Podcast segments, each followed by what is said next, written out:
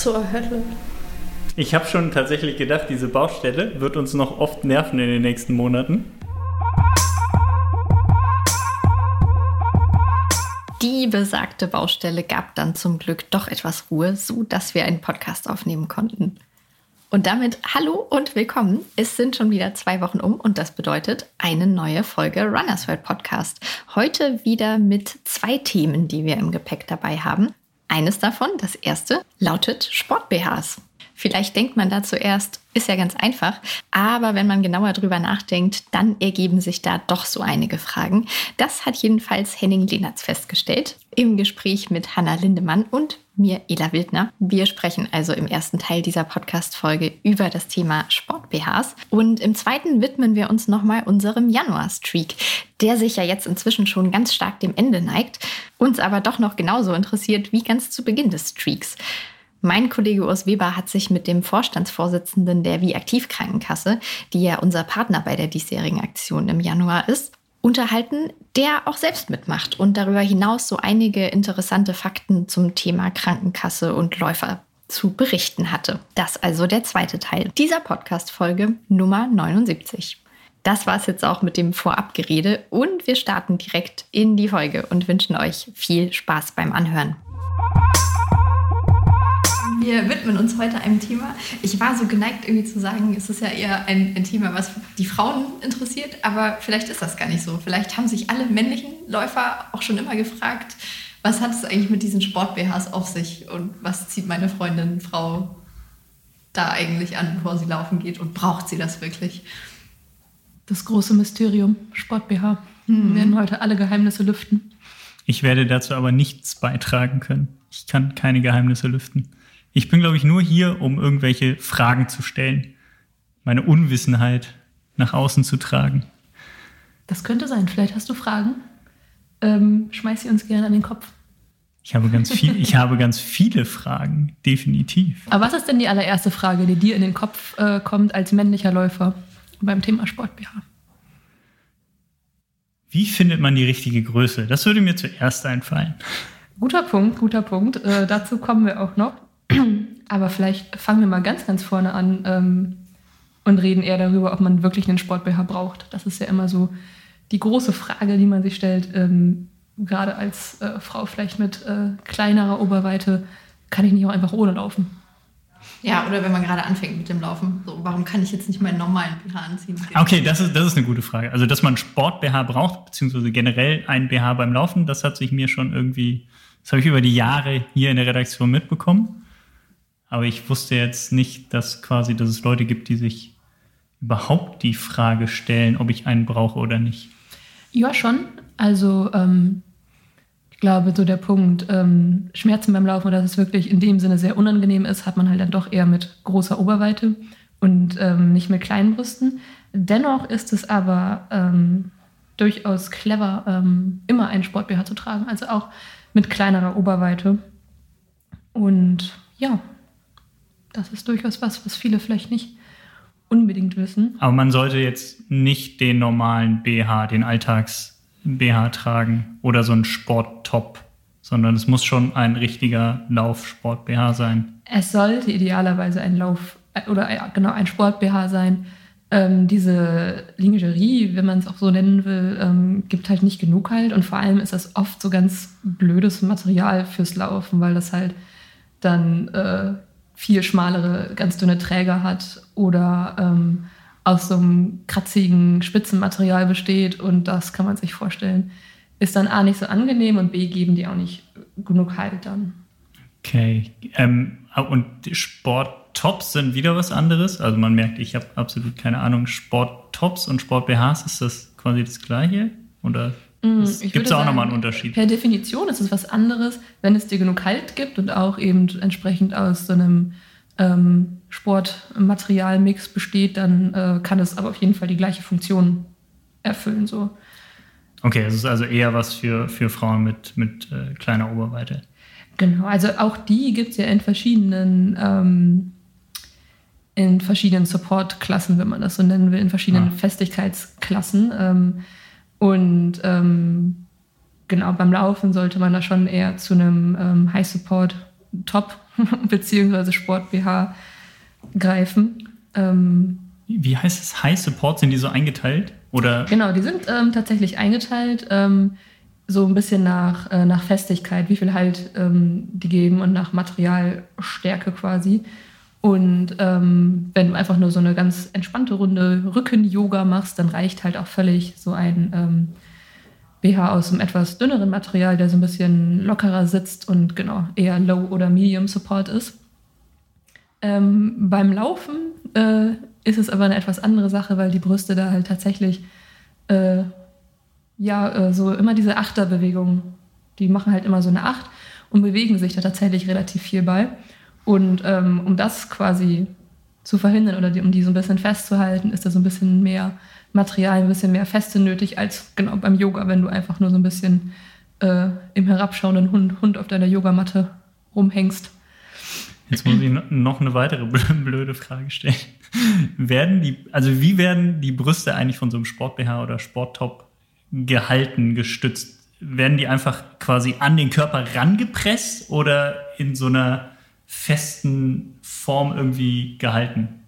Genau, also Oder gestützt, eine Kombination aus trifft es eigentlich schon ganz gut. Das klingt super schmerzhaft, wenn man sagt, die Brüste werden an den Körper gepresst, aber letztendlich ist es halt nichts anderes. Okay. Und ähm, das sollte aber, wenn man den richtigen Sport-BH hat, nicht wehtun. So. Aber ähm, dadurch wird halt verhindern, dass sie sich, verhindert, dass sie sich so stark bewegen. Und ähm, wenn man die richtige Größe anhat, dann ähm, hat man da halt die perfekte Mischung zwischen, sie werden gehalten, an den Körper gedrückt und es tut aber auf keinen Fall weh. Deswegen ist es ja so, groß, so wichtig, dann die richtige Größe dann für sich selber herauszufinden. Äh, Tut es denn eigentlich weh, wenn ich kein Sport-BH trage? Oder ist das einfach nur ein unangenehmes Gefühl? Oder hängt das auch davon ab, wie viel Brust man jetzt hat? Oder? Das hängt auch davon ab, wie viel Brust man hat, aber es ist durchaus auch super individuell. Also einige Frauen haben da einfach ein bisschen mehr Probleme mit. Es kann auch im Zyklus so ein bisschen da Schwankungen geben, weil es natürlich Phasen gibt, wo die Brüste vielleicht ein bisschen mehr spannen und das dann so ein bisschen mehr ein Thema ist als in anderen Phasen. Ähm, das kann man jetzt, glaube ich, nicht per se sagen, ja, es tut weh oder nein, es tut nicht weh. Ist, glaube ich, ein sehr individuelles Thema. Okay. Und war, also hat es quasi außerdem, dass es sich irgendwie besser anfühlt, noch einen Grund, warum man Sport-BHs tragen sollte? Also so, ich sage es jetzt mal ganz salopp, ist es tatsächlich so, dass die Brust dadurch irgendwie weniger stark irgendwie hängt mit der Zeit? Oder ist es wirklich eher das währenddessen, dass man sich wohlfühlt? Genau, also tatsächlich ist es so, auch da wieder, jede Frau ist anders, jede Frau hat ein anderes Bindegewebe, eine andere, eine andere Haut. Aber ähm, das Gewebe erschlafft tatsächlich ein bisschen schneller, wenn ähm, man die Brüste halt nicht stützt ne? und sie immer diese ex extremen, ich nenne es jetzt mal extrem, diese Bewegungen ähm, macht. Und ähm, da muss man auch sagen, dieser, dieser Brustmuskel bei den Frauen verläuft halt unterhalb der Brüste eigentlich. Die Brüste an sich bestehen hauptsächlich aus Fett, Fettgewebe Gewebe und aus so Drüsen. Und ähm, das ist halt ein Gewebe, was schon, ja, äh, blöd gesagt, ausleiert. Und ähm, da muss man sich Gut, keine Sorgen machen. da muss man sich keine Sorgen machen, dass wenn man ohne Sport-BH läuft, äh, da auf einmal die Brüste bis sonst wohin hängen. Aber es hat tatsächlich einen minimalen Effekt. Und ähm, genau, auch das äh, ist ein Grund für den Sport-BH. Und das gilt übrigens für äh, jede Oberweite, also nicht, nicht nur für große Oberweite, sondern durchaus auch für kleine Oberweite, weil ähm, irgendwelche Kräfte wirken da halt immer. Ja, also man sieht es ja auf jeden Fall ab und an mal, wenn, wenn man äh, Frauen laufen sieht, dass da sich mehr oder weniger bewegt. Ähm, und so, so wirklich äh, habe ich noch nicht den Zusammenhang gesehen. Also ich glaube, es ist nicht per se so, dass eine große Oberweite, dass man die gar nicht in den Griff bekommt und eine kleine Oberweite äh, wackelt nie hin und her, sondern ich habe da irgendwie, wenn ich rumlaufe, irgendwie schon, schon beides gesehen, dass eigentlich Frauen mit einer gar nicht so großen Oberweite, gerade im Sommer, wenn man dann irgendwie dann nur das Sporttop sieht, dass da dann alles hin und her wackelt. Und Frauen mit einer großen Oberweite haben dann scheinbar irgendwie ein Modell an, was nicht so viel hin und her wackelt. Also wahrscheinlich hängt es da auch tatsächlich davon ab, welches Modell da dann am Ende ausgewählt wird und in der richtigen Größe und so. Also ich, ich habe so das Gefühl, dass selbst ich, der sich mit dem Thema nicht beschäftigt hat, glaube, dass viele nicht mit dem richtigen Modell oder der richtigen Größe oder was auch immer unterwegs sind. Genau das ist es halt. Also welches Modell man am Ende nimmt, ist absolut ähm, individuell und äh, Geschmackssache. Also es kann auch super gut sein, dass einem halt, ähm, wie vorhin schon gesagt, so ein Low- oder Medium-Support-Modell reicht. Aber es ist, glaube ich, schon so, dass viele, ja, auch Frauen gar nicht unbedingt wissen, was es da für eine, für eine Spannbreite an Modellen gibt. Und dass man vielleicht noch gar nicht den Sport-BA anhat, der wirklich ähm, ideal für einen ist. Und da ähm, ja, lohnt es sich tatsächlich, sich mal äh, umzuschauen und dann mal zu schauen, vielleicht laufe ich noch gar nicht in dem Modell rum, was sich wirklich gut anfühlt. Aber du hast doch bestimmt Tipps, wie man der bei der Suche irgendwie dem perfekten Modell näher kommt. Ist es einfach ausprobieren, noch und nöcher kaufen und wieder zurückschicken? Oder äh, kann man, kann man so Tipps geben? Muss man erstmal irgendwie ausmessen? Also ich, ich, ich glaube auch, dass viele, also das hört man ja auch immer wieder, dass viele Frauen gar nicht ihre normale BH-Größe richtig kennen, weil sie irgendwie irgendwann mal die und die Größe hatten und dann dabei einfach bleiben oder einfach den Zusammenhang zwischen, zwischen hier Brustumfang und Körbchengröße und so nicht kennen? Genau, also ausprobieren ist natürlich die eine Variante. Ela und ich haben tatsächlich auch drüber geredet und haben gesagt, man hat irgendwann mal einen Sport-BH an, der einem irgendwie ganz gut passt.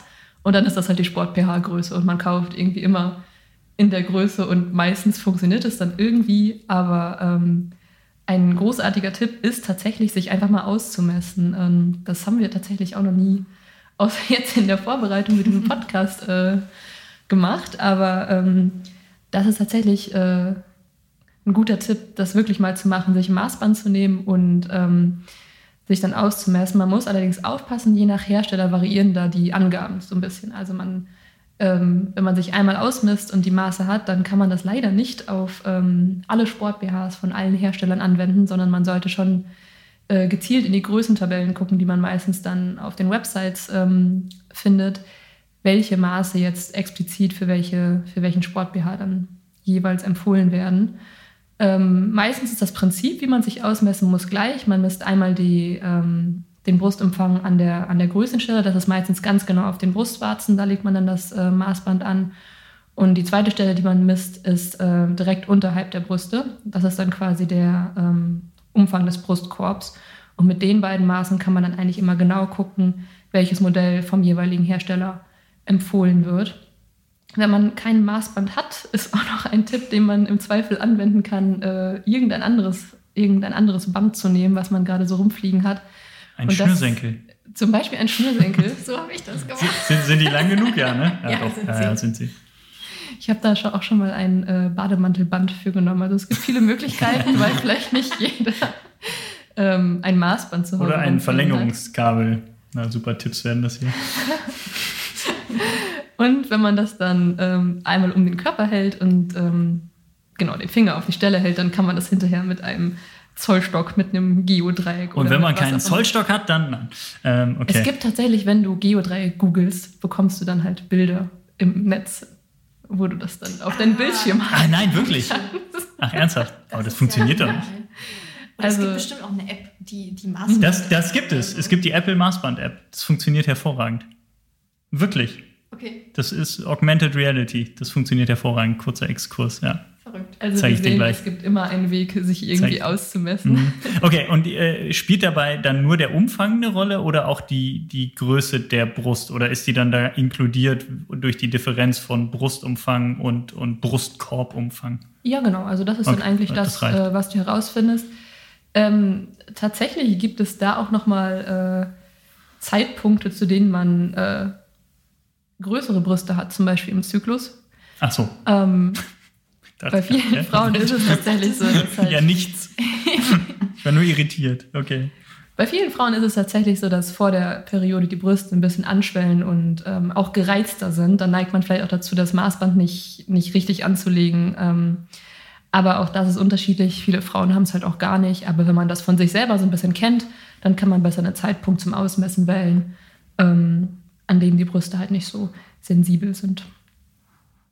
Und hast du sonst noch Tipps, äh, worauf, worauf es zu achten gilt? Irgendwie äh, Material, Verschlussart oder so? Also das habe ich bei meiner Frau mitbekommen. Es gibt halt irgendwie welche, die stülpt sie sich irgendwie so über, zwängt sich da so rein und dann das gibt es die, die man ganz normal so zumachen kann. Das sah sehr gequält aus, wie du das gerade imitiert Ja, das- hast. das- Also wenn man so in seinen Sport-BH rein muss. Der ist eng. Genau, also eng, wie gesagt, sind die Dinger durchaus auch, aber es sollte halt auf keinen Fall wehtun, wenn man sie dann einmal anhat. Und glaube, äh, du sagtest gerade Verschlussarten, da gibt es wirklich ganz ähm, verschiedene und auch da ähm, kann man schauen, dass man da zum Anziehen zum Beispiel sind halt ähm, auch ähm, Verschlüsse super, die man hinten halt einfach aufmachen kann. Es gibt Sport-BHs, die man so in einem Stück anzieht, wie du es gerade sehr schön imitiert hast.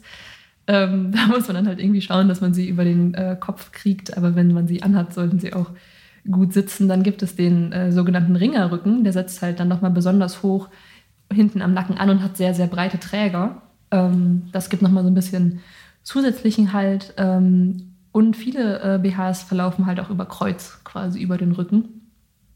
Ähm, wie man ihn zumacht, wie man in ihn hineinkommt, ist letztendlich egal, aber auch da kann man so ein bisschen ausprobieren, ganz einfach mal, ähm, weil ein Sport-BH hat nicht oder selten diese, diese ganz klassischen Verschlüsse wie von einem ganz normalen BH, die man einfach nur in, mit einer Öse hinten zumacht. Ähm, für Material lohnt es sich tatsächlich einfach so ein Sport, Sportmaterialmix zu nehmen, Elastan, Polyamid. Das sind also diese dehnbaren Materialien, die auch ähm, Schweiß aufnehmen, aber auch genauso schnell wieder trocknen. Ähm, Baumwoll, Baumwolle ist natürlich super hautschonend und angenehm zu tragen, aber ähm, ich meine, man kennt es, wenn man sich so ein Baumwoll-T-Shirt vorstellt, es gibt halt A nicht so wirklich den nötigen Halt und wenn es einmal nass ist, dann äh, ist das nicht so ein schönes Gefühl und das dauert halt wirklich ewig, um wieder zu trocknen. Also da kann man einfach auf so einen ganz klassischen, wie man das auch von anderen Sport, äh, von anderer Sportkleidung kennt. So, man geht jetzt auch nicht unbedingt vielleicht im Baumwoll-T-Shirt laufen, sondern ähm, genau, hat halt Funktionsmaterialien an. Und würdest du sagen, dass das Beste ist im Laden, die, die Sport-BHs auszuprobieren oder kann man die ruhig auch irgendwie online bestellen, weil dann die Auswahl größer ist? Weil im Zweifel der, der Laufladen um die Ecke nur zwei Marken hat. Ich weiß es Das gar ist- nicht, wie ist denn das eigentlich? Das ist eine gute Frage. Ähm, man kann natürlich auch zum in den lokalen Sportladen gehen. Im Zweifel, wenn man sich so gerade so große Sportläden vorstellt, die super viele Sportarten abdenken und super viele Klamotten und Bereiche abdecken, ähm, dass dann vielleicht die Mitarbeiter jetzt auch nicht unbedingt darin geschult sind, das ähm, so explizit zu machen. Sicherlich gibt es auch ähm, Fachhändler, wo man ins Geschäft gehen kann, wo das möglich ist. Ähm, mit dem Ausmessen, wenn man das wirklich akribisch macht und ähm, je nach Hersteller guckt, dann ist es, denke ich, auch relativ sicher, das online zu machen. Aber da muss man vielleicht schauen, wie es einem lieber ist. Oder was würdest du dazu sagen, Ela?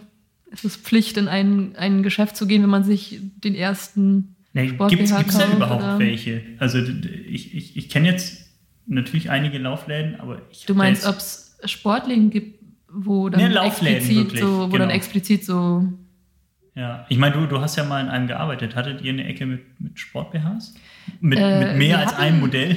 Wir hatten ein relativ eingeschränktes Sortiment an Bekleidung. Deswegen, Ah, generell, ähm, ja. generell genau. Deswegen ähm, kamen selten Leute rein, die äh, überhaupt sich so explizit über Bekleidung beraten lassen wollten. Und, Das ist ja eigentlich äh, witzig, ne? wenn man sagt, man braucht, oder Frauen brauchen genauso, wie sie Laufschuhe brauchen, Sport-BHs. Und Mhm. im Laufladen gibt es dann ganz viele Laufschuhe, aber keine Sport-BHs. Und das ist irgendwie auch so mein Eindruck von den Laufläden, die ich jetzt kenne, wenn ich so drüber nachdenke. Da stehen ganz viele Schuhe, ganz viel Bekleidung.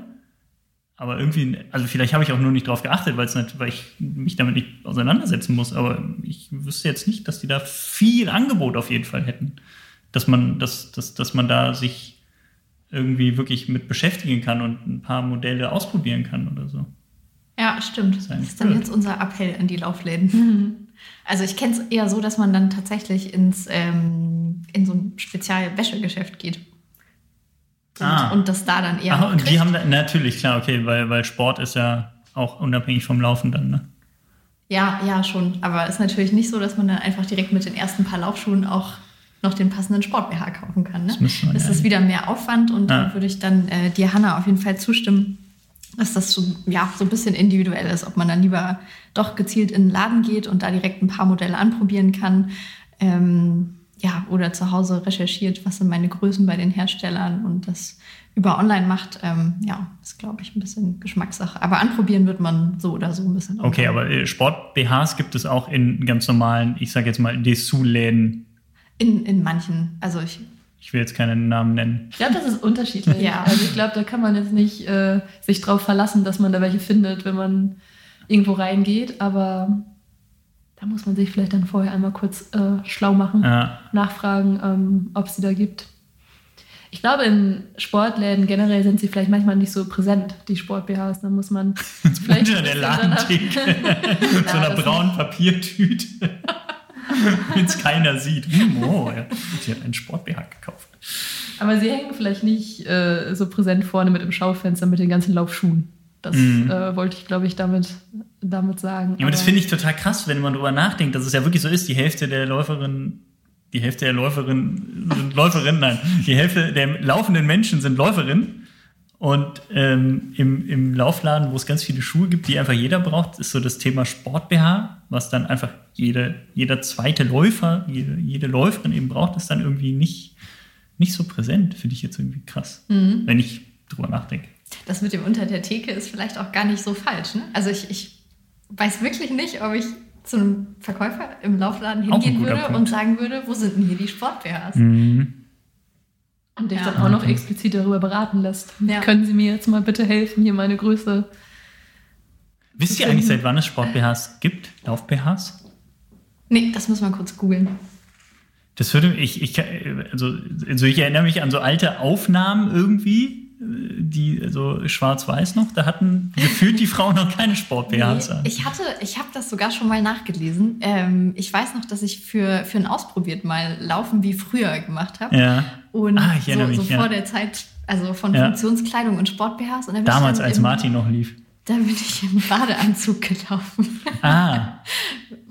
was man sich dann irgendwie so, genau, äh, behelfsmäßig. Aber das war auch nicht hat. gut wahrscheinlich. Oder kein Vergleich zu einem richtigen Sport-BH, ne? Ja, nee, nicht wirklich. Also ich hatte mich erschreckend schnell dran gewöhnt. Und ja. im Prinzip äh, laufe ich schon gerne auch in diesen Sport-Tops und ja. habe nicht so einen wirklich festen BH, was ja. jetzt bei meiner Oberweite ganz gut geht. Aber ich glaube, für die meisten wäre das keine echte Alternative. Mhm.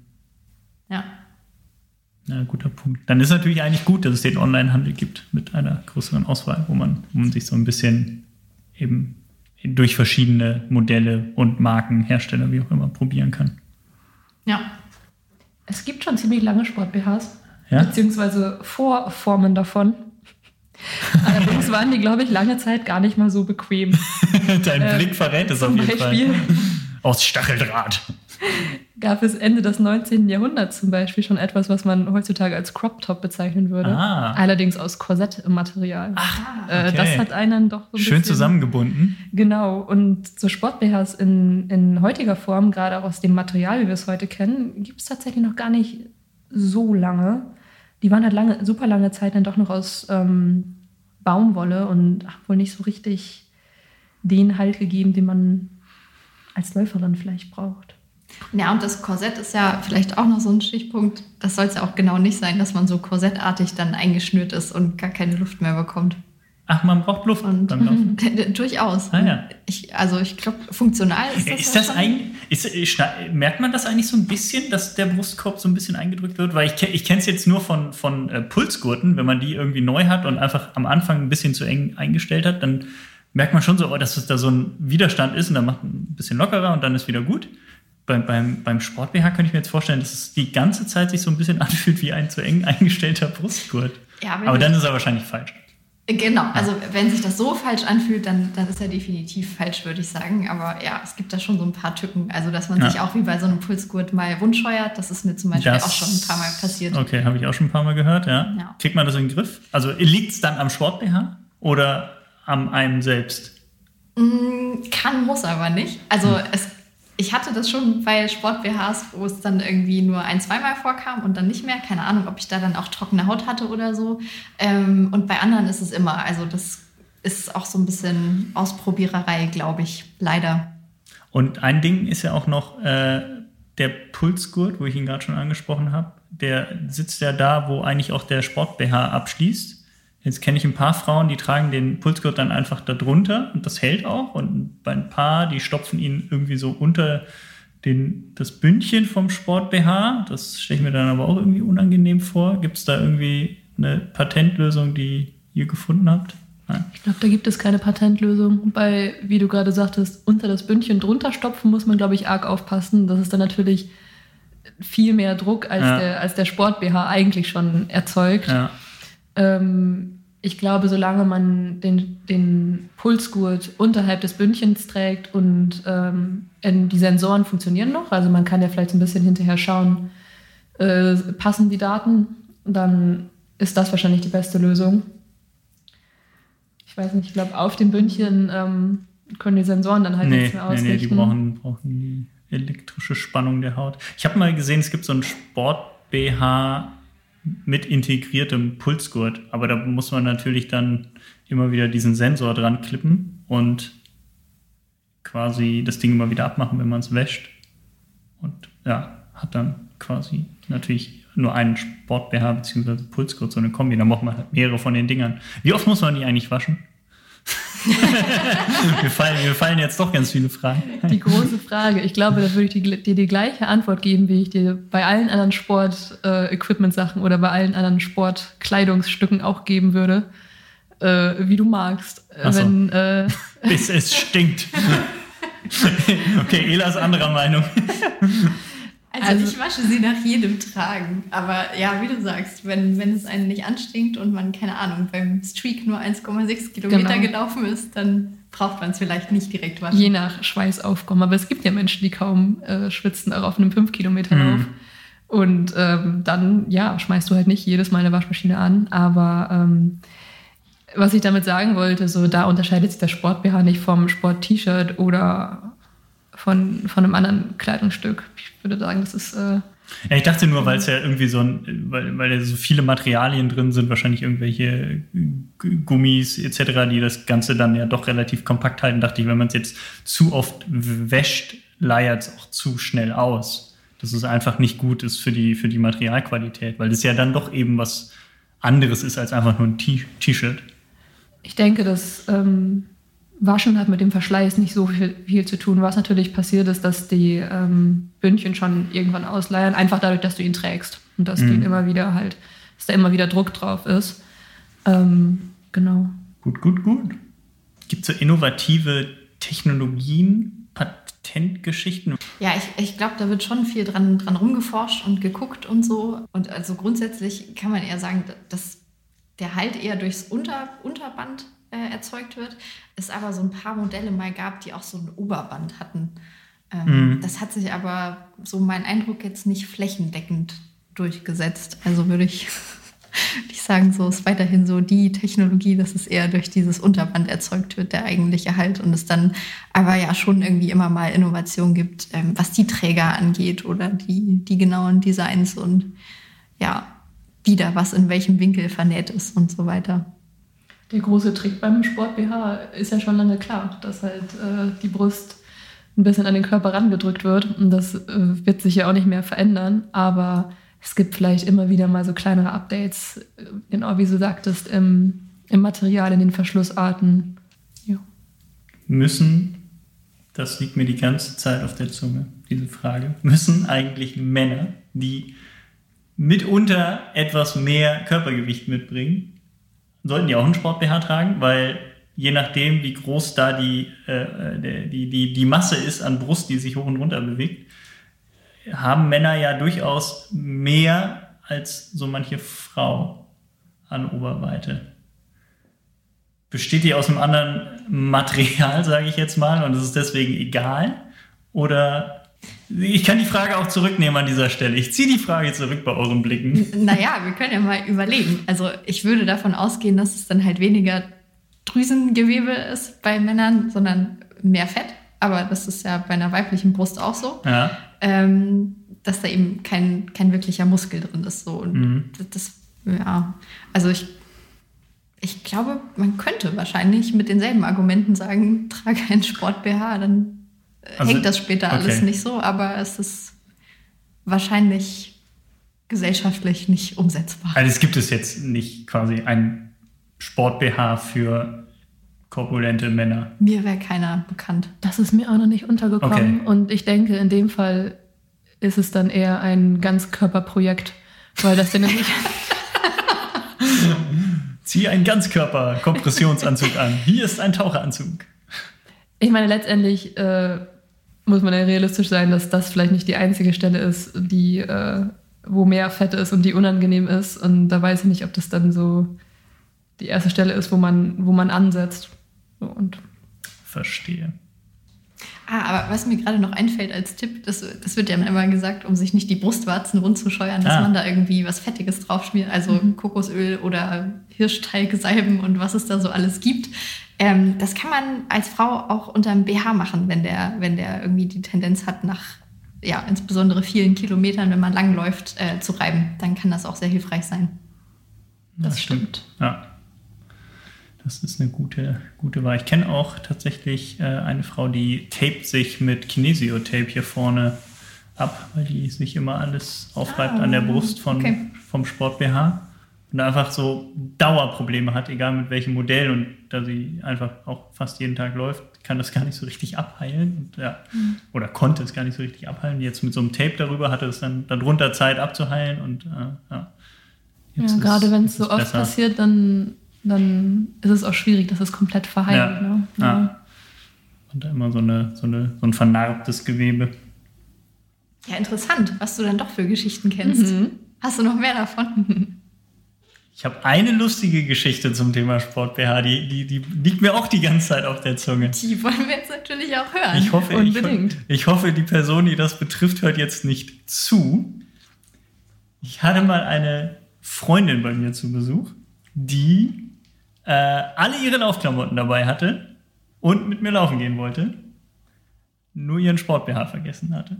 Das ist schlecht. Und sie äh, hatte jetzt nicht die allergrößte Oberweite. Äh, Im Gegensatz, sie hatte eine eher kleine Oberweite. Und sie kam dann auf die Idee, so ein Schlauchtuch, ja, sich da rein, rein zu zwängen und das so zusammenzurollen und dann irgendwie so halb unter, halb über die Brust. Und ähm, ja, ich sag mal so, sie lief nicht sehr lange an dem Tag. Also es hat nicht funktioniert. Ihr seid dann eher so 300 Meter gelaufen. Ja, ich bin, ich bin dann irgendwie alleine weiter oder so, ich weiß es nicht mehr. Aber äh, an, die, an die Aktion erinnere ich mich dann noch, äh, als sie dann meinte, hast du nicht irgendwie so einen Buff? Das ist aber eine äh, gute Geschichte, um unsere Behauptung zu untermauern, dass sich das lohnt, einen Sport-BH anzuziehen. Ja, Denn, ja, ja. äh, auch mit kleiner Oberweite scheint es ihr irgendwie unangenehm Ja. gewesen zu sein. Sie, sie Ähm, lief ja auch sonst genau. mit, mit Sport. Ja, sie hatte ihn halt nur vergessen, kam dann auf diese sonderbare Idee. Du Aber hattest keinen im. Schrank. Bitte? Und du hattest keinen im Schrank. Ich hatte komischerweise keinen im Schrank, nein. Ich konnte da nicht, nicht aushelfen. Ah, Das wäre aber auch so ein bisschen sonderbar, oder? So, ach toll, kein Problem, ich habe da was im Schrank liegen. Guck mal hier. ja. Nein, nein, nein, nein, nein. Haben wir damit alles abgefrühstückt zum Thema? Oder? Bestimmt nicht. also ich, ich habe keine, ich hab keine, keine, keine Fragen mehr. Ich bin überrascht, dass ich eh so viel nachfragen konnte, wollte, sollte. Ja, fand ich sehr gut. Also es ist, glaube ich, tatsächlich ein wichtig, wichtiges Thema, was mich nun nicht direkt betrifft, aber auf jeden Fall kriegt man es ja immer so hier und da dann doch mit. Und ähm, ja, Es gibt sicherlich noch ganz viele offene Fragen. Aber vielleicht haben wir schon mal einen kleinen Rundumblick geliefert.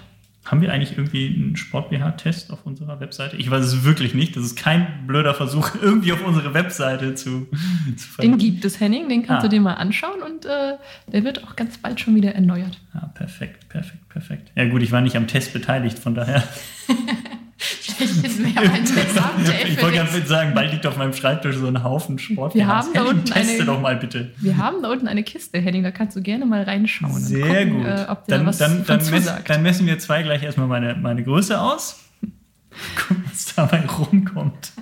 Zum Gürtel. Nein, ich habe unten ein Maßband liegen tatsächlich. Ja, perfekt. Dann wissen wir, was wir nach der Podcastaufnahme machen. Fantastisch. Sagen wir schon Tschüss. Weiß ich nicht. Ich glaube, wir sagen Tschüss. Tschüss. Dann sagen wir Tschüss. Es hat mir Spaß gemacht. Heute begrüßen wir in unserem Januar-Podcast von Runners World einen weiteren Streakläufer, Reinhard, Reinhard Brücker aus Bielefeld. Reinhard, bevor wir dich gleich näher vorstellen, natürlich erstmal die Frage, heute schon gelaufen, Reinhard? Nein, aber nach dem Gespräch sofort. Okay, wo wird das dann sein? Wo läufst du heute? Ja, ich habe hier in unmittelbarer Nähe meines Hauses äh, eine schöne Parkanlage, wo ich dann durch Parkanlage ein bisschen Nebenstraßen laufen kann. Kommen wahrscheinlich heute so auf drei, dreieinhalb Kilometer. Das ist so das, was ich jetzt seit Anfang Januar natürlich am Wochenende auch immer ein bisschen mehr laufe. Also die 1,6 Kilometer äh, oder die Meile, sage ich mal, wird immer eingehalten. Das ist kein Problem. Reinhard, das müssen wir vielleicht mal vorwegschicken. Es ist ja nicht ganz zufällig, dass wir beide hier heute miteinander im Podcast sind und wo du eben gerade sagst, wo du laufen wirst, kenne ich nur zu gut die Gegend, denn wir beide kennen uns schon seit Jahren, sind schon viele Male zusammengelaufen, meist in unserer beiden ostwestfälischen Heimat, ob im Teutoburger Wald oder im Eggelgebirge oder sonst wo. Und daher weiß ich, dass du eigentlich gar keiner bist, den man zum Laufen motivieren muss, sondern du bist ja einer eher, ähm, der sich seine Zeit zum Laufen oft mühevoll freikämpft. Äh, Reinhard, was motiviert dich zum Streak? Ja, der Streak war ja eine, eine beruflich äh, motivierte Idee. Da kommen wir vielleicht gleich auch nochmal drauf zu sprechen, warum und weshalb die aktiv das mit euch gemacht hat. Ähm, ja, und dann, sag mal, ist klar, dann kommen die Mitarbeiter und sagen, na Chef, wie sieht's aus? Äh, wollen Sie nicht mitmachen? Und naja, gut, da ich äh, seit dem, ähm, also auch Corona-bedingt, sage ich mal, eigentlich äh, das erste Jahr war fürchterlich und seit äh, Ostern 21, sage ich mal, habe ich mich wirklich richtig zusammengerissen und laufe auch wieder sehr, sehr regelmäßig, mache auch noch andere Sportarten, aber das war jetzt eine Gelegenheit in diesem dosierten ähm, Tempo und äh, dieser dosierte Geschichte mhm. mal für mich auszuprobieren, wie ist das eigentlich jeden Tag zu laufen, jeden Tag zu laufen, ja. äh, was ich sonst nie gemacht habe und äh, das habe ich begonnen und äh, es klappt ausgesprochen gut, ausgesprochen gut. Ich habe es eigentlich gar nicht so erwartet. Ne? Und ähm, das, äh, ich habe eigentlich das Gefühl, dass ich mich dabei sogar erhole, dass ich damit meinen Stress abbaue, den ich vielleicht am Tag über habe, wenn ich abends laufe, oder dass ich viel, viel frischer in den Tag hineingehe, wenn ich morgens laufe. Also von daher ist das für mich eine ideale Form äh, und, und sag mal, ich, im Normalfall laufe ich zwischen 20 und 25, 30 Minuten äh, mhm. unter der Woche. Mhm. Und ich habe gar nicht gedacht, dass das so, so einen guten Effekt erzielt bei mir. Das, äh, ich bin mal gespannt, wie ich das weiterhalten kann, ob ich wirklich sieben Tage in die Woche mache, aber fünf habe ich mir dann anschließend doch vorgenommen. Ja, so viele Tage sind es jetzt gar nicht mehr im Januar, dem Streak-Monat von uns. Also deswegen, die, wir sind schon über den Berg sozusagen hinaus. Aber ist natürlich immer eine Herausforderung. Und du hast eben das schon so zwei Stichworte genannt, äh, Chef und wie aktiv. Müssen wir natürlich erstmal noch dazu sagen. Du bist Vorstandsvorsitzender der Wie aktiv, einer, ja, kann man sagen, vergleichsweise jungen Krankenkasse, die, Reinhard Hilf mir, 2012 gegründet wurde, glaube ich. Ja, ne? in, in, in, der letzten, äh, in der letzten Ausbau Ausbaustufe ja, aber eigentlich mhm. ist es eine ganz alte. Eigentlich ja. wahrscheinlich mit zu den ältesten Krankenkassen zählen, weil wir ein Zusammenschluss sind aus vielen Betriebskrankenkassen, sind also die drittgrößte Betriebskrankenkasse Deutschlands, die 20 größte Krankenkasse. Äh, insgesamt gesehen äh, versichern jetzt aktuell so 725.000 Menschen.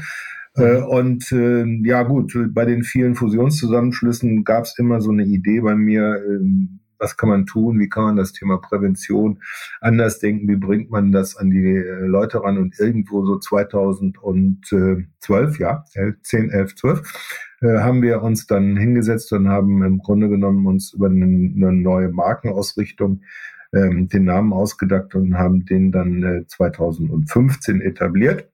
Mhm.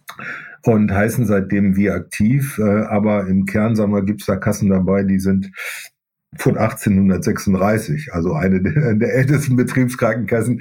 Wie gesagt, mit, äh, mit diesem Markenkern, ähm, der sehr, wir nennen uns ja auch sportliche äh, Krankenkasse äh, und, und hat ja auch die Zusammenarbeit so ein bisschen begonnen, auch mit Runners World, dann äh, medial das Ganze zu begleiten. Äh, der Hintergrund ist eben, dass wir Leute versuchen, eben äh, ja in ein aktives Leben zu führen. Und, und ja. äh, das ist die ganze Idee dahinter. Und äh, ich glaube, da haben wir ganz gute Konzepte, was man auch so sehen kann. Und aktuell im Rahmen unseres Sportmeisters ist dann eben der Streak mit eingebaut worden. Genau. Reinhard, lass uns zum Thema Krankenkasse gleich nochmal kommen, weil das da ein paar ganz aktuelle, ganz äh, interessante Aspekte gibt. Aber erst nochmal zum Streak. Du sagtest eben schon, dein, dein Umfeld streakt also auch. Also die Kollegen bei dir wissen auch, okay, der Reinhard ist jetzt jeden Tag unterwegs und wenn ich ihn mal nicht erreiche am Mobiltelefon, dann ist er wahrscheinlich gerade im Teuto. Ja, es gibt halt Zeiten, wo ich dann auch das Mobiltelefon weglege. Also das, ja. das ist dann so. Und äh, ja klar, das ist dann äh, möglicherweise der Teuto. Teuto, wenn es am Sonntag ist, die längeren Läufe, dann äh, äh, bewege ich mich auf dem Hermannsweg, nicht auf mhm. dem für den Hermannslauf auf der anderen Seite, sondern auf dem klassischen, also es ist ja eine, ein, ein sehr langer ähm, äh, Langstreckenwanderweg, äh, mehrtägiger, der ja von Rheine bis äh, Hornbad-Meinberg geht und ich äh, mhm. laufe eher in Richtung Rheine-Werther da gibt's ja auch so Traditionsläufe, die Randersworld begleitet im Böckstügellauf. Auf dem Stück laufe ich dann ganz mhm. gerne, weil das geht hoch, hoch und runter. Und das sind äh, Gott sei Dank jetzt wieder, kann ich sagen. Also es mhm.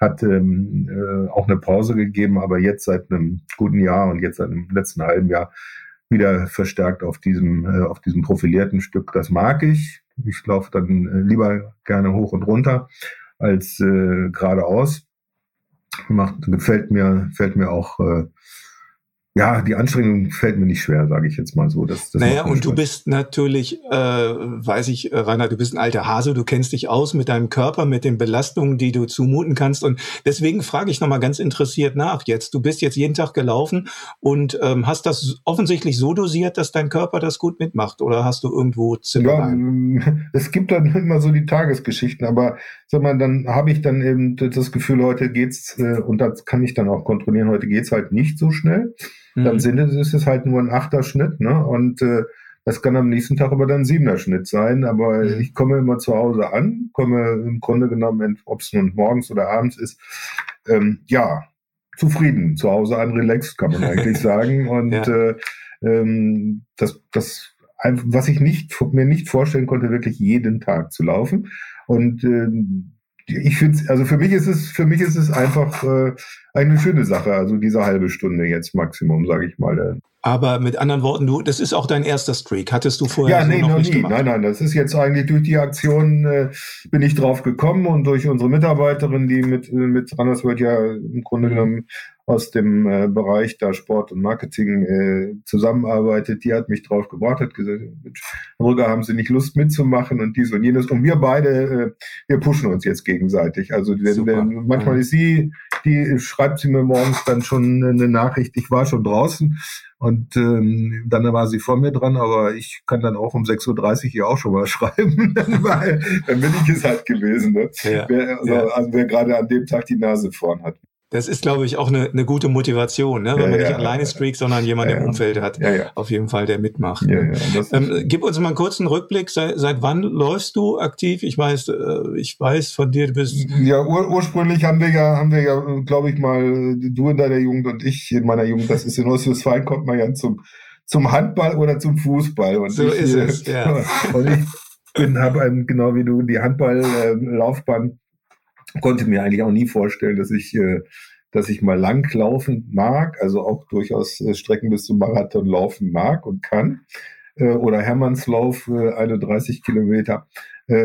Ich bin eigentlich erstmal mit etwas über 40 dazu gekommen und auch da so einen Lebenseinschnitt ähm, gehabt, äh, wo ich dann ja durch einen sehr, sehr netten Menschen zum dosierten Laufen gekommen bin äh, und ähm, dann auch Spaß am Laufen bekommen habe. Also zu meiner Schulzeit hätte äh, war das immer der Moment, wo der Sportlehrer eigentlich kurz vorm umgebracht werden stand, für wir 1500 Meter ja. laufen sollten. Ne? Also ja. das, äh, das war so nicht meine Strecke. Eine Stadionrunde ging noch, sie ging auch mit Power 400 Meter, aber äh, dann 1500, das war schon das war schon.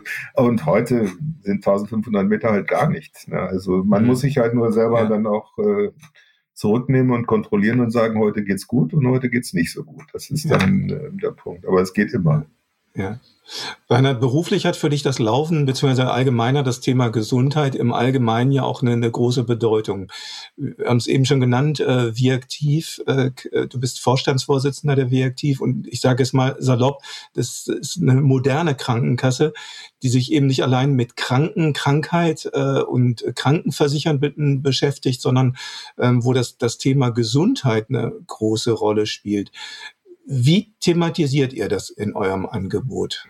Ja, also das ist recht vielfältig. Wir bemühen uns ja, äh, wie, kriegt man es jetzt, sage ich mal, an die, an die Leute ran? Das ist ein, ein, harter Prozess, den ihr ja als Zeitung auch macht und den wir über unsere Mitgliedermagazine machen, über die modernen äh, Medien, also Homepage und sonstige Sachen, kann sich das auch jeder äh, anschauen. Wir haben dann konzeptionell auch gearbeitet mit, mit Ingo Frohböse, haben wir Aktivomaten gemacht, wo man für sich selber dann auch mal eingeben kann. ist übrigens für jeden, das ist nicht nur für die Mitglieder oder die Versicherten, sondern ist offen. Man kann mal testen, was lege mir denn als Sportart. Äh, mhm.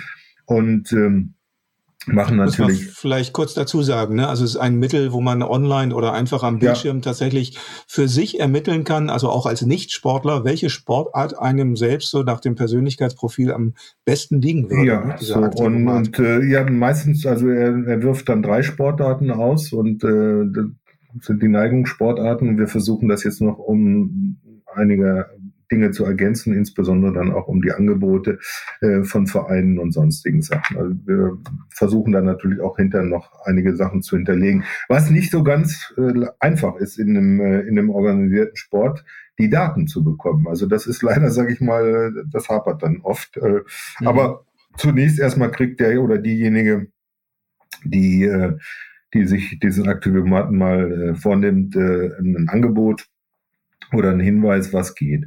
Dann haben wir natürlich auch, was heute ja üblich ist, äh, natürlich auch Online-Coachings äh, im Angebot. Äh, das gilt dann natürlich nur für die Versicherten selbst, also digitale Angebote.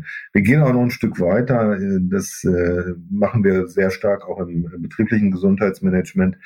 sind wir die einzige Krankenkasse, die sich die schönste Turnhalle auf, auf Rädern gönnt. Kann man auf unserer Homepage einschauen. Wir haben einen Sattelaufleger mhm. mit einem ganz modernen Fitnesscenter, wo wir im Prinzip die Prävention direkt an die Arbeitsplätze bringen. Das heißt also versuchen mit den Firmen dann da auch ähm, gezielt Leute zu motivieren.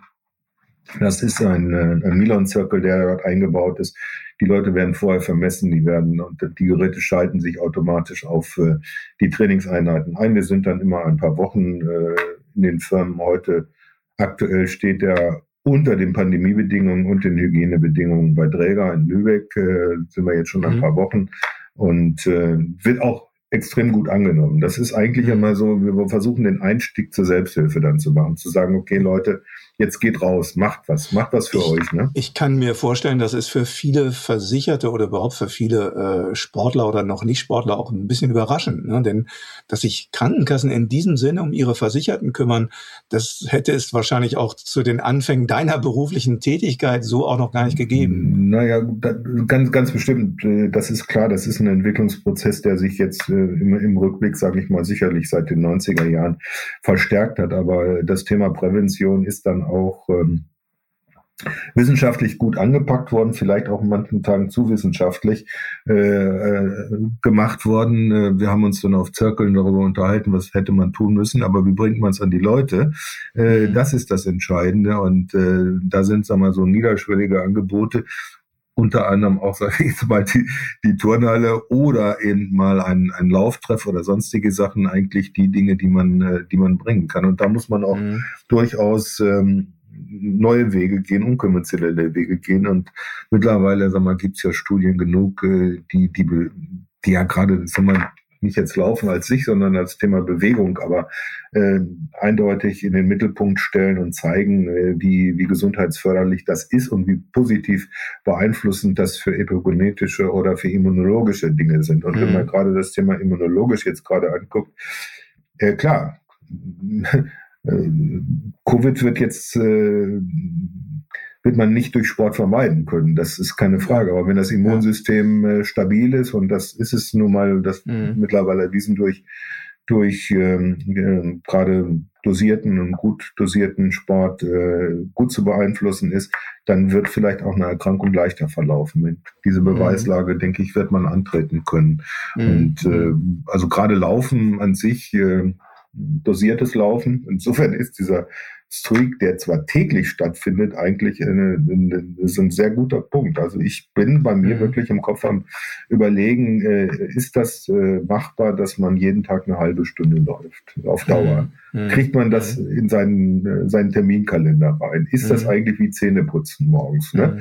Also mhm. vielleicht gerade die Turnschuhe zu ziehen und zu sagen, ich gehe jetzt mal nur raus, und wenn es nur 20 Minuten ist. Ne? Also das ja. ist, äh, glaube ich, so ein Punkt, wo ich für mich jetzt sage, müsste ich ja bei nächster Gelegenheit mal wieder, wie gesagt, wir haben mit Frohböse guten Kontakt, auch mal wieder drüber philosophieren, äh, was, was man da, wie er dazu steht bei der ganzen Geschichte, weil es, ihr habt es ja selber auch kritisch beschrieben, ob ja. das wirklich, äh, und auch die, die Lesermeinungen äh, zu dem, zu dem Thema auf eurer Homepage waren ja so, ja, hm, weiß nicht und hab das mal ausprobiert und nee, jeden mhm. Tag und mhm.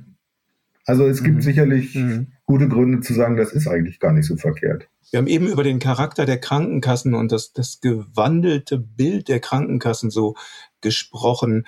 Mal ein bisschen distanziert betrachtet, Reinhard, haben die Krankenkassen oder wie viel Einfluss haben die Krankenkassen denn eigentlich auf die Gesundheit ihrer Versicherten? Ich glaube, wir könnten, könnten noch viel, viel mehr machen. Äh, wir sind natürlich in den, in den Mitteln ein bisschen beschränkt. Wir dürfen ja nur einen bestimmten Prozentsatz für Prävention ausgeben. Äh, und da muss man natürlich schon auch differenzieren, was gebe ich wirklich für geregelte Prävention aus, sprich jetzt ja. auch das Thema Bewegung und was muss man vielleicht mehr eher unter Marketing verbuchen bei bestimmten Dingen. Ja. Äh, und äh, wie, wie kriegt man das zusammen? Also das ist immer so, immer so die, die, die Grenzgeschichte, die man da hat. Wir konzentrieren uns sehr stark auf die auf die Bewegungsdinge, hängt auch, mhm. sag mal, mit dem Markenkern zusammen, wollen das und wollen auch darüber äh, natürlich äh, äh, zusehen, dass wir die, die chronischen Erkrankungen, die ja nicht besser werden, sondern eher, sage ich mal, pandemisch jetzt befürchte ich ja mhm. äh, noch schwieriger werden, äh, irgendwie ja. versuchen, positiv zu beeinflussen. Und weil ja. wir, wir, können auf die Studien zurückgreifen, ob das Typ 2 Diabetes, Herz-Kreislauf-Erkrankung, ja mittlerweile auch Altersdemenz. Das heißt also, für uns ist es auch wichtig, jetzt nicht nur junge Leute anzusprechen, sondern gerade, gerade die Älteren, gerade Menschen wie ich, die so an der Schwelle zum Rentendasein sind, äh, denen mhm. nochmal deutlich zu machen, dass Bewegung eben zum täglichen Leben dazugehört und dass das positiv beeinflusst werden kann. Wir werden Krankheit dadurch nicht vermeiden, aber wir werden vielleicht das, ähm, den Alterungsprozess ein bisschen besser gestalten können und äh, den Umgang sagen wir, mit den mit den Belastungen mhm. auch im Alter dann besser dosieren können. Ne? Hm, das, ich finde es ja eigentlich interessant, dass das Thema Bewegung, Fitness, Gesundheit und ähm, also dieser, dieser Verbund dieser Begriffe, der ist eigentlich jedem klar. Es wird über Sport gesprochen, geschrieben, es gibt zahlreiche Zeitschriften, also auch jenseits von Runners World im Gesundheitsmarkt. Es gibt Therapien, der Durchschnittsbürger kennt sich aus mit Fettverbrennung, mit Fitness und dergleichen mehr. Aber reiner gesünder wird unsere Bevölkerung im Schnitt ja derzeit nicht, oder? Sie wird älter. Äh, die, ja. Kranke, die Krankheiten ja. nehmen zu, das ist vollkommen klar. Wir müssen gucken, ja. wie wir die die, äh, ich nenne sie jetzt mal die, die Alltagserkrankungen ähm, äh, vermeiden, äh, vielleicht auch besser äh, machen können. Ich glaube, wir werden äh, durch Sport äh, Krankheiten nicht wegkriegen. Das ist, glaube ich, mhm. nicht der Punkt. Aber wir müssen eben schauen, wie kriegen wir das Immunsystem, wie kriegen wir äh, epigenetisch bestimmte Be Dinge besser in den Zellstoffwechsel, diese Dinge und was können wir vermeiden an chronischen Erkrankungen. Äh, wir werden äh, das nicht aufhalten können. Also die, die äh, die Dinge sind, sind vollkommen klar. Ähm, es mhm. kommen auch immer neue Krankheiten zu. Es kommen auch Medikamente auf den Markt, die wir nie ersetzen werden können. Da kann man sicherlich über die Preise streiten. Wir haben aktuell zwei Kinder, die eine, eine schwierige Erkrankung haben, eine Stoffwechselerkrankung, wo ein Medikament zwei Millionen kostet. Ne? Also das ist, äh, das mhm. werden wir nicht durch Sport vermeiden können. Das glaube ich mhm. nicht. Aber in der Breite, denke ich, wird man im Grunde genommen darstellen müssen. Und es gehört auch für mich mittlerweile dazu, dass äh, äh, ja, dass wir so eine, dass wir unseren Versicherten eben sagen, okay, es gibt so eine bestimmte gute Lebensführung, die ihr anstreben solltet. Mhm. Und äh, da gibt's ja Studien zu noch und nöcher, ob das guter Schlaf ist, ausgewogene Ernährung, regelmäßige Bewegung und Stressmanagement. Das sind so die diese Lebensstilfaktoren, die die eine Bedeutung haben. Und ja, man muss es leider penetrieren. Jeder von uns weiß es eigentlich, hat es auch irgendwo ja. schon gelesen. aber mhm. aber mhm. ich glaube, man muss den Leuten wirklich jeden Tag damit auf den, auf den Wecker fallen. Und mhm. äh, letztendlich bin ich jetzt mal ganz offen und ehrlich.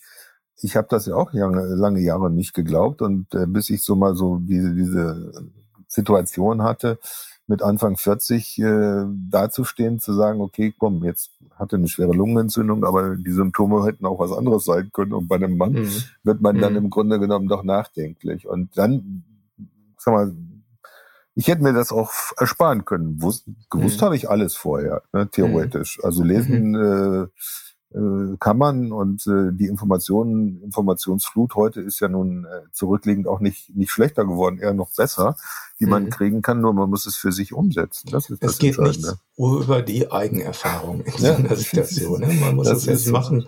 Die intellektuelle Erfahrung oder das, die Kenntnis nützt mhm. da nichts. Ja, Reinhard, und dann gibt es, du hast eben das Stichwort schon genannt, dann gibt es noch so intervenierende Faktoren, sage ich jetzt mal ganz neutral, wie Corona. Du sagtest eben schon das Stichwort. Mhm. Hast du, du als, als Krankenkassen- oder Gesundheitsspezialist, Hast du so etwas schon mal erlebt? Nein. Also ich äh, werde in wenigen Tagen 67 und äh, habe also jetzt ja fast 50 Berufsjahre schon hinter mir und äh, so eine Situation hat es noch nicht gegeben, überhaupt mhm. noch nicht in der Form. Allerdings muss ich auch dazu sagen, äh, bin jemand, der, der dieses, die, dieses Virus nun wirklich nicht kleinredet. Das ist fürchterlich. Das ist äh, wirklich ja. übel in seinen Auswirkungen, auch äh, in Dingen, die wir noch gar nicht so auf dem Schirm haben, wenn Leute das gut hinter sich gebracht haben äh, und von diesem sogenannten Fatigue-Syndrom, also die, die mhm. Ermüdungserscheinungen da betroffen sind, weiß man noch gar nicht, äh, wie diese akuten Erschöpfungsdinge, diese Post-Covid-Phase sich dann ähm, im Grunde genommen darstellt. Das ist der eine Punkt. Der andere Punkt ist, ich finde, das Management äh, ähm, höchst kritisch, äh, so wie es von, von Anfang an gehandhabt worden ist, unabhängig von der akuten. Das sagst du jetzt aus der Perspektive des Verantwortlichen bei der Viaktiv oder als, als Läufer Privatmann? Nein, nein, das sage ich als äh, Verantwortlicher äh, der Kasse. Mir fehlen bei vielen Dingen, also es ist äh, sehr viel Geld aufgewandt worden und wird auch noch aufgewandt für die ärztliche Behandlung und für das Impfen. Da muss man sich die Frage stellen, sind alle Dinge, ähm, also dass das Geld aufgewandt wird, ist richtig, aber sind nicht manche Preise völlig überzogen, die da aufgerufen werden. Und hätte man nicht an der Stelle das Geld an einer anderen Stelle verwenden müssen. So, und dann gucke ich mir das gesamtgesellschaftlich an. Und dann finde ich, dass äh, von Anfang an äh, es alles auf den Virologen, auf die Virologen äh, mhm fokussiert wurde. Die ganzen anderen Bedingungen, also über Erziehungswissenschaften, Gesundheitswissenschaften, alles das, was wir, Wirtschaftswissenschaften, was wir in Deutschland haben, kam mhm. eigentlich gar nicht zu Wort. Und äh, wenn ich mir jetzt mal gerade anschaue, Sport und äh, Kinder und Gesundheit, dann äh, sehen wir ja gerade, was in den, ähm, in den Kitas abläuft, was in den Schulen abläuft. Schulsport hat vorher schon kaum stattgefunden, findet jetzt gar nicht mehr statt. Äh, die, die, der Vereinssport bei Jugendlichen ist auch so gut wie gesperrt und lahmgelegt. Äh, also die Folgeerscheinungen, mhm. die wir haben, die, die machen mir Kopfzerbrechen. Ich werde es dann aktiv wahrscheinlich nicht mehr miterleben. Das wird ja mit einem Zeitversatz von zwei, drei Jahren kommen. Aber wir haben ja jetzt mhm. schon die Situation, dass wir also gerade auch äh, bei den ähm, bei den psychischen Erkrankungen eine Zunahme ja. haben bei Jugendlichen. Das ist das, was ich kritisiere, dass man sich sehr stark fokussiert hat auf die auf die Versorgung und Behandlung des des Virus, äh, ähm, auch auf, auf die Immunisierung jetzt also durch die Impfen, durch das Impfen, was sicherlich richtig ist, aber alle anderen Dinge draußen, äh, sagen wir mal, ein bisschen, ein bisschen außen vor gelassen hat, ein bisschen stiefmütterlich behandelt hat. Und jetzt nach zwei Jahren einen Expertenrat einzusetzen mit einer breiteren Ausrichtung ist halt eigentlich unwürdig, aus meiner persönlichen Meinung ja. heraus. Ja, merkt ihr das schon äh, als Krankenkasse? Also auch die Kosten, die, die ja jetzt noch gar nicht abschätzbar sind. Du hast die Stichworte genannt, also zum Beispiel die psychischen Folgen, Stichwort Depressionen, die jetzt, jetzt zu den großen Volkskrankheiten zählt oder noch mehr zählt als zuvor eh schon und äh, die ja jetzt nicht nur die klassischen Risikogruppen betrifft, sondern auch Jugendliche, ja sogar Kinder. Ähm, lässt sich das kostenmäßig schon abbilden? Nein, kostenmäßig lässt sich das nur für die, für die vergangenen zwei Jahre abbilden und das ist ja das Irre. Einerseits haben wir äh, deutlich weniger Krankenhausbehandlungsfälle. Ja. Ne, weil planbare Operationen äh, geschoben worden sind oder gar nicht mehr stattgefunden haben. Aber was mir, weil wir gerade auch über psychische Erkrankungen eben äh, gesprochen haben, was mir eben äh, völlig quer gegangen ist, auch äh, war im Sommer 20, als diese Hochphase war, dass wir eigentlich äh, im Verhältnis zu 19 nur noch 50 Prozent äh, bei den äh, psychiatrischen Erkrankungen stationäre Fälle hatten. Also mhm. bis zuvor, also die Hälfte der, der psychiatrischen stationären Fälle war weg.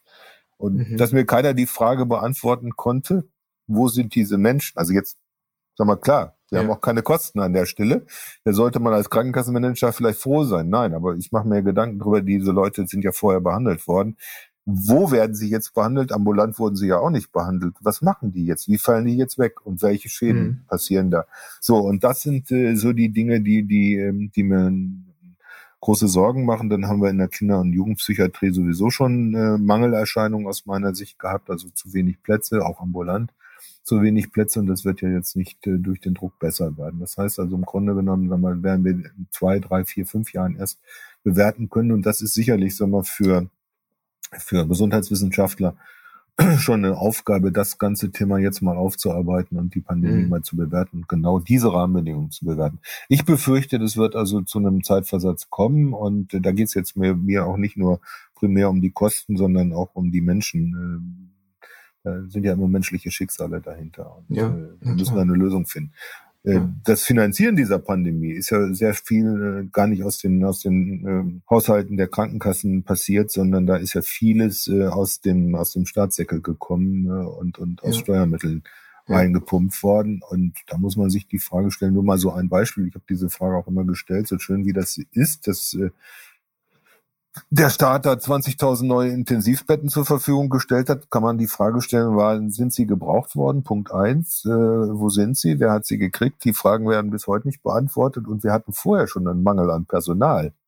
Ja. Wer bewirtschaftet denn, sag ich mal, diese, ja, diese. Betten? Genau. Das ist das. Mhm. Mhm. die Frage hat mir in zwei Jahren mhm. keiner beantwortet. Ne? Also, mhm. Wird auch keiner beantworten können und wollen. Ja, das Interessante ist eigentlich, dass im Laufe der Pandemie die Fragen immer die gleichen geblieben sind. Ja, ja, das ist keine Problemstellungen Frage. auch. Ne? Ja, also Problemstellungen auch. Ne? Ja, Stichwort auch gerade so Krankenhauspersonal oder und, und das Thema, genau, das, das Thema Krankenhauspersonal ist kein Thema, was jetzt in der Pandemie hochgekommen ja. ist. Die Pandemie hat jetzt nur noch den letzten Tropfen äh, vielleicht da, da gebracht. Die hatten vorher schon Probleme da, die dann immer kaschiert worden sind und äh, die löst man natürlich jetzt in der Kürze der Zeit sowieso nicht. Mhm. Und äh, ich sehe aber auch im Moment nicht, dass wir irgendeinen konzentrierten Vorgang jetzt haben, wo wir sagen, okay, wir wollen jetzt ausbilden, wir wollen jetzt dies mhm. machen. Nee, der, der Beruf, der Beruf ist schlicht, schlicht und ergreifend äh, auch medial, muss man auch kritisch ja. sagen ja mies gemacht worden. Man hat ihn ja nicht äh, positiv dargestellt und sagt, wie toll das eigentlich ist und wie wichtig das ist. Und äh, ich rede ja auch mit, mit, wir haben ja ein eigenes, wir haben selbst ja ein eigenes Krankenhaus, äh, was ja äh, auch noch ein Ausnahmetatbestand und historisch ist. Äh, Geriatriekrankenhaus ich rede auch mit dem Personal, ja. die sagen mir ja nicht, dass sie unbedingt, äh, klar, jeder möchte mehr Geld haben, aber die möchten in, erster Linie mehr Personal haben. Und bei uns ist der Personalschlüssel sogar noch ausgesprochen gut. Ne? Äh, ja. Aber trotzdem, äh, und wir kriegen nichts. Wir kriegen niemanden. Ne? Ganz im Gegenteil. Ja, Im Gegenteil, ne? das, das Problem wird größer. Ne? 40 Prozent der Pflegeberuf äh, ja, Beschäftigten überlegen, ihren Job zu wechseln. Ja, vielleicht äh, kriege ich da auch ja. die Kurve wieder zum Thema Bewegung. Ne? Wir, wir, ja, wir kümmern uns da auch, auch ja. nee, wir, wir kümmern uns auch da äh, ganz, ganz mhm. äh, gut um, um gerade diese Berufe. Das heißt, wir mhm. versuchen gerade da auch präventive Ansätze zu haben, gehen da auch in Krankenhäuser rein, machen gerade mit, mit einigen Krankenhäusern äh, Vorsorgeprogramme für die Belegschaft mhm. und äh, äh, um, um die, ja, letztendlich sage ich mal, fitter zu halten, um sie, nicht, nicht um, aber die Belastung steigen halt. Du musst, ich muss halt irgendwo gucken, wie bauen wir den Stress ab, ne? Wie kriegen wir das äh, gute Stressmanagement dorthin? Ja. Und durch dosiertes Laufen oder dosierten Sport äh, ist das eben eine, eine, eine, tolle Sache. Das ist eine tolle das, Möglichkeit. Ne? Das wäre sicherlich der nächste Schritt, den es da in dem Bereich auch zu überlegen gibt. Ist, schlagen wir da mal den Bogen zurück, äh, mal ein bisschen provokant gefragt an dich. Äh, sind Läufer eigentlich die angenehmeren Versicherten? Oder Soweit ist das ketzerisch? ja, das ist ketzerisch. das ist ketzerisch. Ja. Soweit ich, äh, soweit ich das beurteilen kann äh, und da, wo ich persönliche Kontakte habe, ja, sind mhm. es sehr angenehme Menschen. Also mhm. ich würde sagen, äh, Menschen, sagen wir mal, die, die, äh, die für sich ähm, einen Weg gefunden haben, ihr Leben zu strukturieren, äh, sei es äh, durch, durch sei es nur durchlaufen oder sei es überhaupt, sage ich mal, den Sport wichtig ist, äh, äh, die haben beschäftigen sich mit mit sich, sind in der Regel mhm. auch umweltbewusster und äh, haben natürlich dann auch ein Gesundheitsbewusstsein, äh, was Großes, vielleicht auch Ansprüche, aber mhm. sie sind in der Regel auch jemand, die den Dialog dann auch fair führen. Und das mhm. hat man nicht unbedingt bei jedem Versicherten. Das muss man also mal ja, so deutlich ja. sagen. Ja. Reinhard, auch du hast jetzt den Januar strukturiert durch den Januar Streak, bist jeden Tag gelaufen. Was steht denn auf deiner läuferischen Bucketlist? Was hast du für Wünsche oder äh, was ist der größte Wunsch, so der da oben steht? Ja, also es war eigentlich ganz, ganz weit weg, wirklich ganz weit weg, dass ich mal wieder gesagt habe, ich mache wieder einen Wettkampf mit. Aha. Jetzt war nur letzten Sonntag die Ausschreibung äh, für den Hermannslauf. Also das hätte ich mir jetzt Ui. nicht zugetraut für dieses Jahr. Ja, der, ja. der findet ja Ende April statt, aber ja ich sage jetzt mal, ich steige dann auch im Sommer jetzt, äh, gehe ich ins Rentenalter über. Und äh, vielleicht kriege ich nochmal die große Motivation, mich darauf vorzubereiten und im nächsten Jahr dann, also 23, äh, den Hermannslauf zu laufen. Das wäre einfach etwas, ja, weil du weißt, der Zielschluss ist auch weit hin. Ne? Also man muss da nicht durchrasen, sagen. Nein, nein, nein, das ist, nein, ne? nochmal. Also, ja. Ich habe auch jetzt nicht den Anspruch für mich jetzt, äh, das ist immer so eine beste Zeit. Ich habe es ja immer versucht, äh, unter drei Stunden zu schaffen, habe es nie. Ich glaube, die beste Zeit sind drei Stunden zehn oder drei Stunden fünf irgendwie. Oh, den ja, rum war das. Äh, also ich habe jetzt nicht den, den Anspruch. Ähm, jetzt mit, mit 66, 67 Zeiten zu laufen, die ich mit äh, 47 gelaufen bin. Ja, äh, also das ist Quatsch, das macht man nicht und äh, nehme ich mir auch nicht vor, sowas.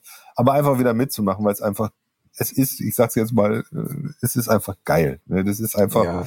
das du, ist. Und äh, äh, das sei uns beiden Ostwestfalen hier mal gegönnt. Ich meine, wir müssen hier keine Werbung machen, aber ist nun mal so, der Hermerslauf ist einer der schönsten Landschaftsläufe und jetzt lege ich mich nicht aus dem Fenster, sondern das ist so weltweit. Es gibt kaum so schöne Laufveranstaltungen wie den Hermannslauf. Und übrigens, was ich gerade so schön finde, was du nämlich jetzt ansprichst, das ist eine Breitensportveranstaltung. Ja. Natürlich sind da auch wirklich die Lokalfavoriten da am Start und es ist eine größte Ehre, wenn man aus Detmold kommt und den Hermannslauf gewinnt oder aus Bielefeld.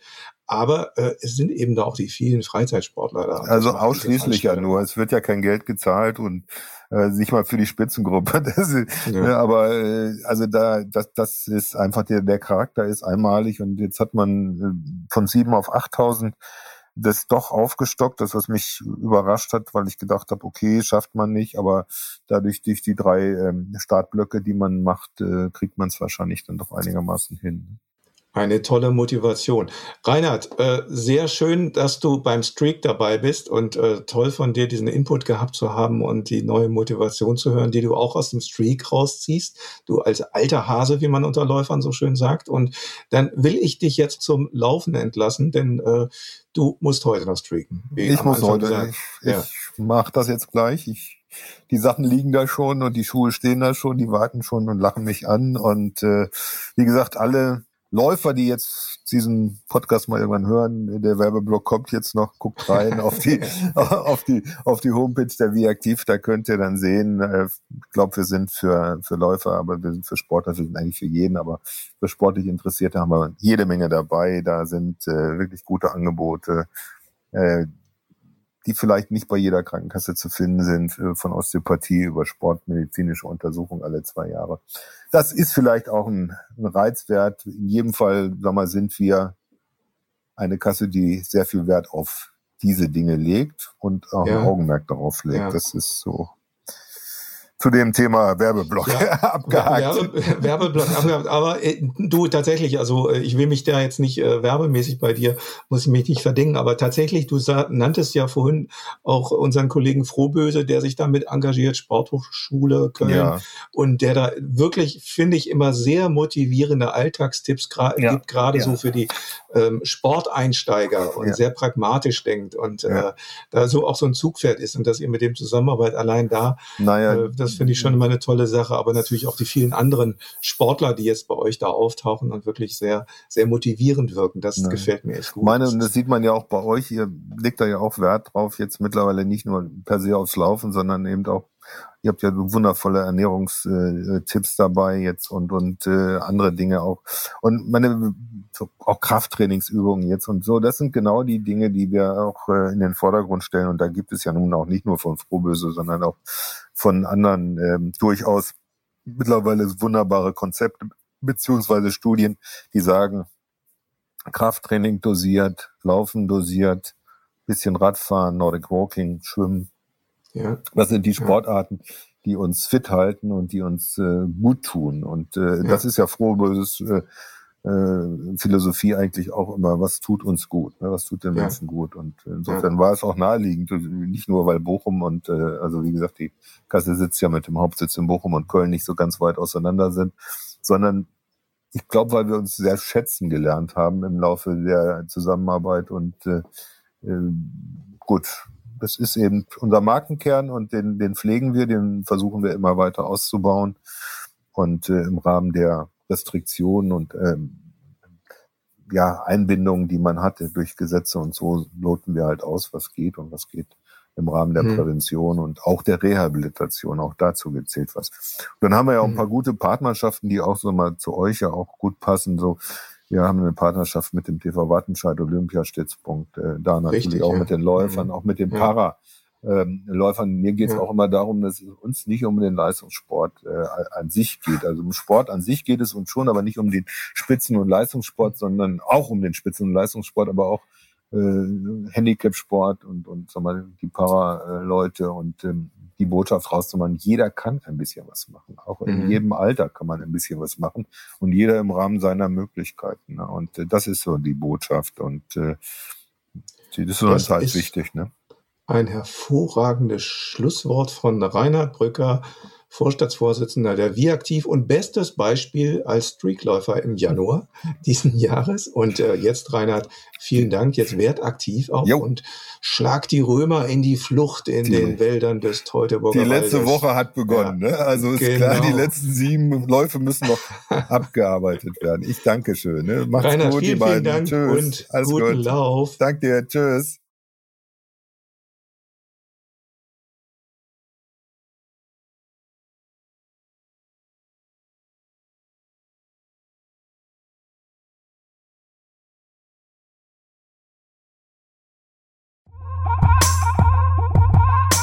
Jetzt wisst ihr Bescheid und seid vielleicht im einen oder anderen Punkt auch ein bisschen schlauer als vorher. Wir hoffen, euch hat's gefallen. Ihr wollt jetzt keine Folge mehr verpassen? Das geht ganz einfach. Abonniert unseren Podcast sehr gerne. Das geht überall auf den gängigen Plattformen und auf Apple Podcasts. Könnt ihr uns darüber hinaus auch sehr gerne bewerten. Wir freuen uns, wenn ihr uns wissen lasst, wie ihr unseren Podcast findet. Damit verabschieden wir uns dann für heute. Aber ihr kennt es ja schon, in zwei Wochen hören wir uns wieder.